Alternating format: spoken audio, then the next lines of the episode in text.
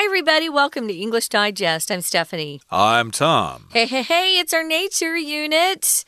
And we're going to be talking about some flowers today. These flowers are really special, though.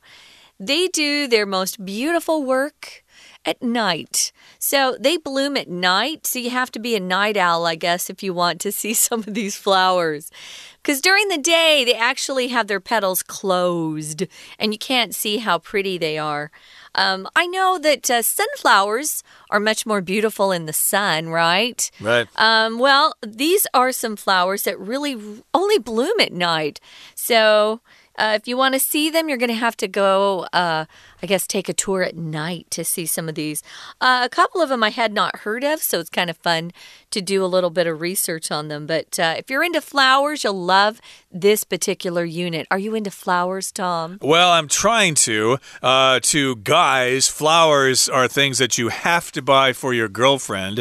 Uh, otherwise, she'll get mad at you if no, you don't. Really? But, uh, you know, I'd like to do more scientific research on flowers and see what kind of uh, purpose they serve, what role they play hey, in nature. They're there for pollen and the spreading yep. of pollen. Yeah. yeah. So I should have more of an appreciation for flowers. Oh, yeah. Instead of thinking about them as a burden or something like that. But uh, in any case, flowers. yes, we are talking about flowers, but particularly flowers that blossom at night or they bloom at night. So mm -hmm. let's get to it. Let's read the article now, and then we'll come back to discuss it.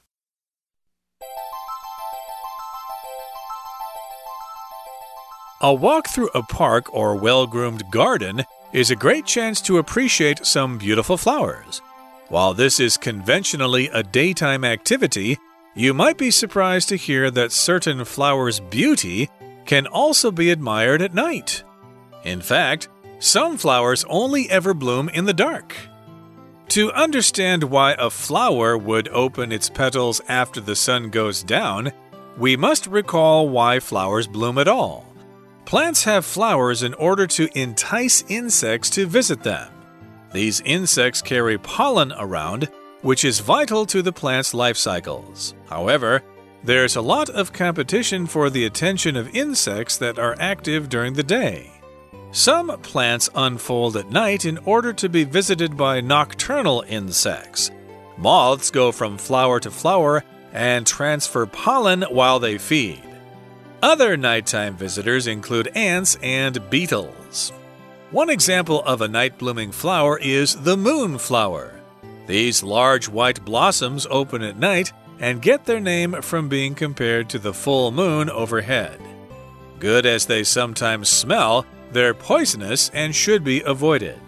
Around the world, water lilies of different species bloom at night. In the Himalayas, the spectacular Brahma Kamal flower blooms for just one sole night each year. It is more difficult to see these extraordinary flowers, but it can be well worth it. Next time you walk around in nature, ask yourself whether the plants you see might erupt with color in the middle of the night.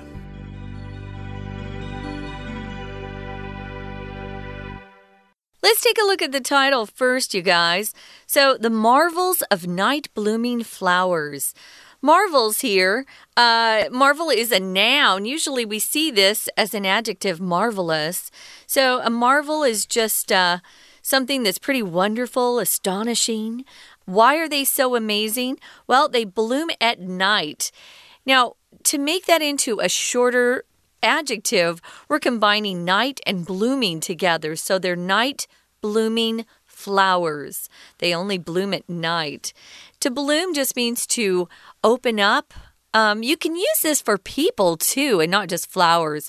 If you refer to someone who has bloomed in the last year or so, it just means they've probably um, grown up, become more confident, um, they look good. They look like life is treating them well. We use it to talk about teenagers sometimes, you know. Our teen years are tough. Sometimes it's hard going through those years. You don't know who you are and you don't feel as confident. But if you are blooming, it just means you're getting over that stage. You feel more like you know who you are, you're confident in your talent, and you have lots of friends, that sort of thing. So, yeah, people can bloom as well as flowers. They certainly can. And uh, here the word bloom is a verb. That just means the flower comes out, it opens up, and you can see its colors. And that is similar in meaning to the word blossom.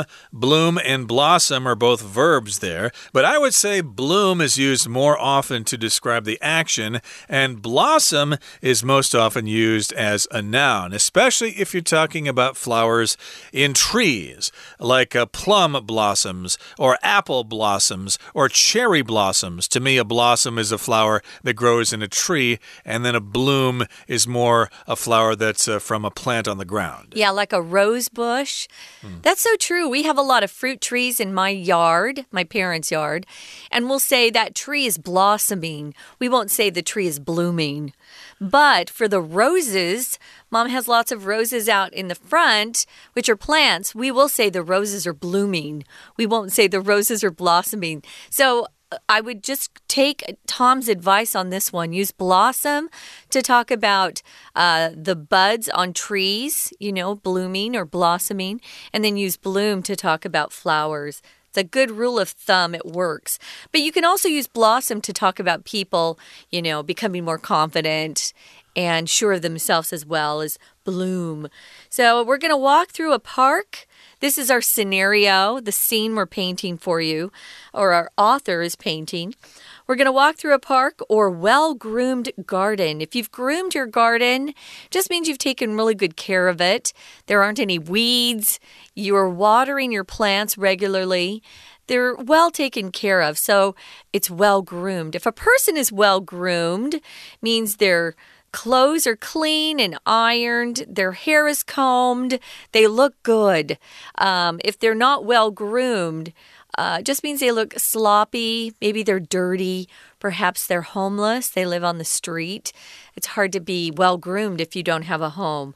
So, this is a well groomed garden, and it gives people a chance to appreciate some beautiful flowers. Uh, right, you can see them in different parts of Taipei, at least at the, the Shilin Guandi, uh, the Shilin residence, yeah. and the uh, botanical garden, and other places as well. But yeah, you could go to a park or a garden and you can appreciate some beautiful flowers. And while this is conventionally a daytime activity, you might be surprised to hear that certain flowers' beauty can also be admired at night. So yeah, I've never really thought about this before. I thought flowers only bloomed during the day day. I thought they just kind of cover up at night and you wouldn't be able to see anything. Right. But it turns out there are some species of flower that do bloom at night. Yeah, some flowers maybe um don't like that hot sun and so they keep they keep their petals closed during the day but uh, they don't mind the moon, so they open up in the dark. Now, to understand why a flower would open its petals after the sun goes down, we must recall why flowers bloom at all. So, the petals, guys, they're kind of like leaves, but they have a color to them. Leaves, of course, are always the green part that come from the stem, but the petal Petals are parts of the flower itself, and they're usually different colors. Perhaps they're white, they could be white, but some of these flowers only open after the sun goes down. Uh, if you recall something, it means you bring something back to your memory that you uh, had seen before or knew before. Recall.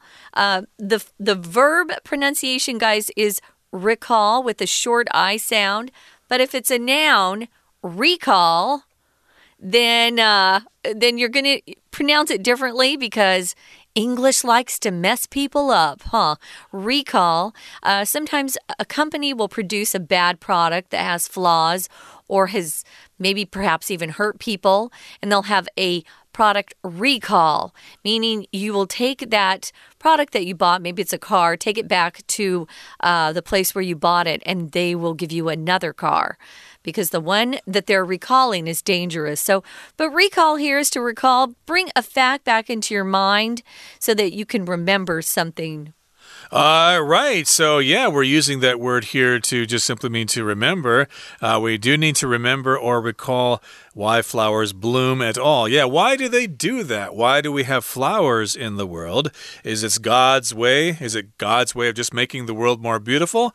Well, yeah, you could say that, but I suppose it also has a scientific purpose. Uh, here we go with that explanation. Plants have flowers in order to entice insects to visit them. There you go. That's why plants have flowers. They're kind of trying to attract or lure insects or to entice insects mm. in because insects play a role in pollination. So here we've got the word entice, which basically means, as I said, to attract, to tempt somebody, uh, to lure them in, to get them closer. And uh, that could happen with a company. You know, if they want to you to buy some new products, they could entice you with some samples. You can try the samples and, hey, I like that. I'm going to continue buying their product. Lots of things can entice you. Uh, you know, wonderful smells coming from the night market entice me to walk inside the night market and try to see what smells so good. So these plants have flowers, uh, like Tom said, in order to lure, entice, or persuade these insects to come on over. These insects carry pollen around. Pollen is a powdery substance. Uh, if you've ever you know, gone to a flower and kind of touched it a little bit, sometimes that powder comes off on your fingers.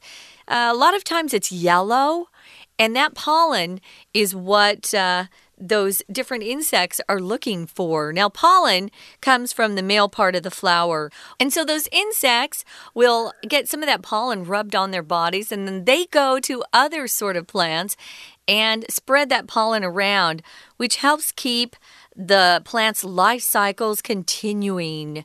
So, there's a very important role for pollen. Now, for those of you out there that suffer from allergies and sneeze uh, and have your eyes water and your nose run from, you know, just being allergic to things, you can thank pollen. This is what is some of what causes people to have those bad allergy attacks. Uh, true, but uh, pollen is necessary in nature and they are vital to the plant's life cycle. Uh, they do need pollen, otherwise, the plants are all going to die. Okay, that brings us to the midway point in today's lesson. Let's take a break now and listen to our Chinese teacher. 各位同学，大家好。我们今天要学习的单元是 Unit The Marvels of Night Blooming Flowers。大家是否有赏花的经验？每年春天总是有许多民众会到中正纪念堂或阳明山等地赏花。不过，大家除了欣赏花朵的风姿以外，也可以利用 Unit Fourteen 这个单元增加对花的了解，充实自己的知识。大家知道有些花只会在夜晚开花吗？是哪些花呢？是否有任何因素导致这些花只有晚上才会盛开？Unit Fourteen 为我们提供了充分的解答。我们一起来练习这篇扣录字选择吧。我们先解第一题。不过在解题前，老师要提醒大家，现在大考的综合测验有许多题目都很重视上下文。四个选项里，可能每个放入句子都合乎文法，但是却与前后文不相关或甚至矛盾。所以题干所在的前后句也都很重要，请不要直接忽略。现在我们请看第一题所在的前一个句子：散步穿越公园或修剪整齐的花园，就有大好机会可以欣赏美丽的花朵。接着我们看到第一题本身的句子：While this is 空格好，那这个题干的意思是，我们先看 this 所指的是赏花，整句话的意思应该是赏花空格是白天的活动。而听到在夜晚也能欣赏有些花朵的风采，大家可能会很惊讶。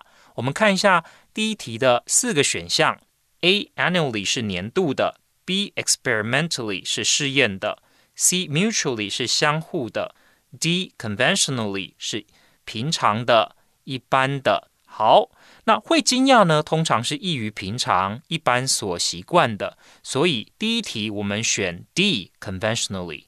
Conventional 有符合一般做法观念的意思。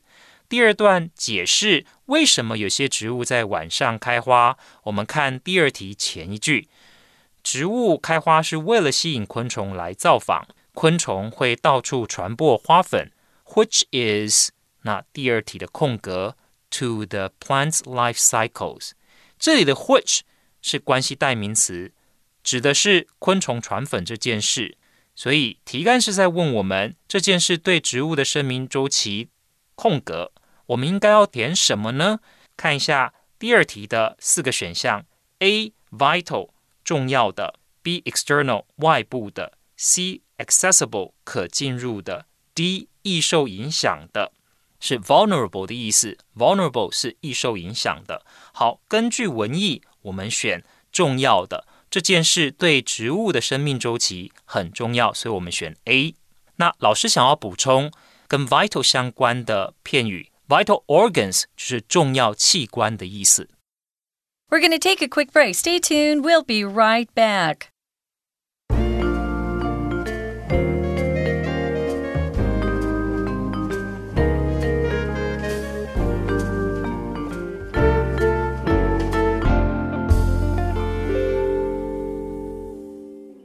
Welcome back, guys. It's our nature unit, and we're talking about some really cool night blooming flowers. We set the scene. We're in a really well groomed garden, and uh, we come upon some flowers that really don't bloom during the daytime. They only bloom in the dark or at night. So, we talked about why a flower even opens its petals after the sun goes down. Well, we have to remember or recall why flowers bloom at all? Why do they? Well, plants have flowers in order to entice insects to visit them. And these insects transfer something called pollen around from flower to flower and helps the, the flower cycles, the life cycles of the plants or flowers keep going and continuing. We need plants to live. Right, and the flowers attract the insects, and I guess uh, the flowers have those bright colors, and the bees, I guess, can see those colors and think, hey, and they think, I'm going over there to check out that flower and try to find some pollen, and, and then fly over to a female plant. I'm not sure if the bees really know exactly what's going on there, but here it says, however, there's a lot of competition for the attention of insects that are active during the day. So, yes, the plants need the insects, but there probably are only just a certain amount of insects to go around. There's a lot of competition, and some flowers probably don't get bees to come there as often as they want. So, uh, some plants unfold at night in order to be visited by nocturnal insects. Hmm. So, of course, uh, living things uh, are active at different times during the day. And if you are an animal or plant that is active at night, you're called nocturnal. Uh, there are a lot of nocturnal animals that are active at night. I can't really think of any examples right now, uh, but owls. owls, yeah, that's good. They come out at night. Thank you. And uh, there are other ones as well. So insects, I guess some are active during the day and some are active at night, and they are nocturnal insects. So the flowers. Uh, they bloom at night to attract those kinds of insects. They do. So, uh, did we talk about competition? You know what competition is, right? When there's competition, it means people are competing uh, against each other to win something. We have competition in school. Sometimes, you know, you'll want to see um, you know what what scores your classmates got because you want to beat them. You want to get a higher score than they did. We have competitions uh, that go on in sports. Teams will play against each other. They'll compete against each other. Well there's competition for the attention of insects. So as tom said some of these plants unfold at night and they're visited by insects that are busy and active only at night. So moths go from flower to flower and transfer pollen while they feed. If you transfer something, you take something from one place and you move it somewhere else. If you're a person and your boss says he wants you to transfer to a different department, just means you're going to be moving from your current department and working somewhere else. You could transfer to a different city and then you would actually move to a different city. Well, they're moving pollen from flower to flower while they feed, while they're getting their uh, their nutrition themselves because moths need food too. And moths are nocturnal, uh, which is uh, I believe in Chinese, a moth. They come out at night, don't they? They Woo! do indeed. If you see lights at night, sometimes you see lots of moths flying around those lights. Yeah. So, yes, they go to those nighttime flowers and transfer the pollen transfer the pollen while they feed, and other nighttime visitors include ants and beetles. I think hmm. ants, gee, ants don't sleep at all, do they? They they're active during the day I don't and think at they night. need to. And maybe beetles spread a little pollen around too. I've never heard that before, but uh, beetles are kind of cute. And of course, there are thousands of different species of beetles in the world. And now we'll move on to the next paragraph here. It says, One example of a night blooming flower is the moonflower. Now, that's a flower that exists in North and South America. I don't think you have it here in Taiwan, but uh, this is an example that we're going to give you. And these are large white blossoms, and they open at night, and they get their name from being compared to the full moon overhead. So, yeah, they are white and they are kind of round like the full moon when it's uh, shining overhead, above your head. Yeah, I, I, saw a picture of them online, and I was telling Tom they look very similar to the petunia, which grows in abundance in Arizona, where I grew up, because. Uh, it's so hot in Arizona, you need really tough flowers to survive the heat. Well, these are moonflowers. They're really pretty, and um, they are compared to the full moon overhead. Overhead just means up above your head, right? We'll often say, oh, there's a plane overhead. Uh, that's how we'd use that particular word too. So, good as they sometimes smell, they're poisonous. Ooh. Maybe it's a good thing they're not here in Taiwan. If something's poisonous, it has poison in it or some sort of substance that can either kill you or make you really sick. So you want to avoid the moonflower. Uh, thankfully, they're not here, but there are some plants and flowers that are poisonous. You should do your homework and find out what they are. Right. And this is an interesting sentence pattern here.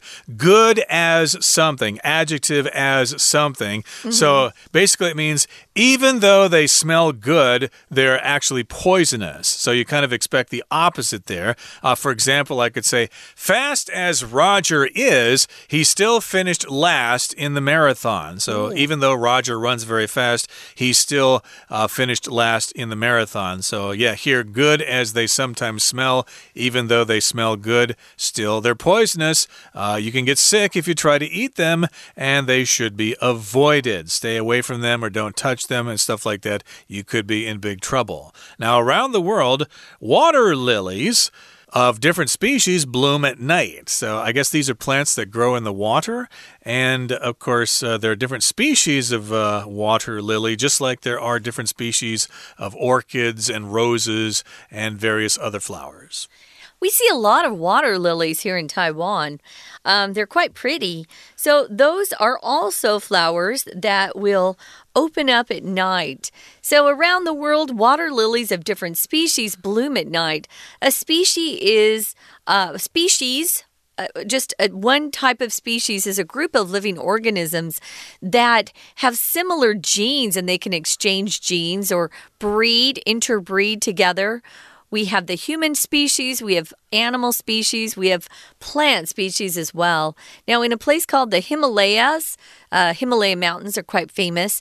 There's the spectacular Brahma Kamal flower blooms for just one sole night each year, just one night a year. Spectacular just means beautiful. You see the word spectacle in that word spectacular, which is an adjective, just means it's so beautiful to look at. So, yeah, this only blooms one night each year. What does sole mean, Tom? Uh, just only. It's just the one. Yeah. You often hear this in the phrase, the sole survivor, the only person that survived mm -hmm. in a plane crash or something like that. Now, it is more difficult to see these extraordinary flowers, but it can be well worth it. So, yes, it can be difficult to go out at night to try to find these flowers, but if you can find them, it's worth the effort. And next time you walk around in nature, ask yourself whether the plants you see might erupt with color mm. in the middle of the night. Uh, here we've got the verb to erupt. Uh, we most often use that word to describe volcanoes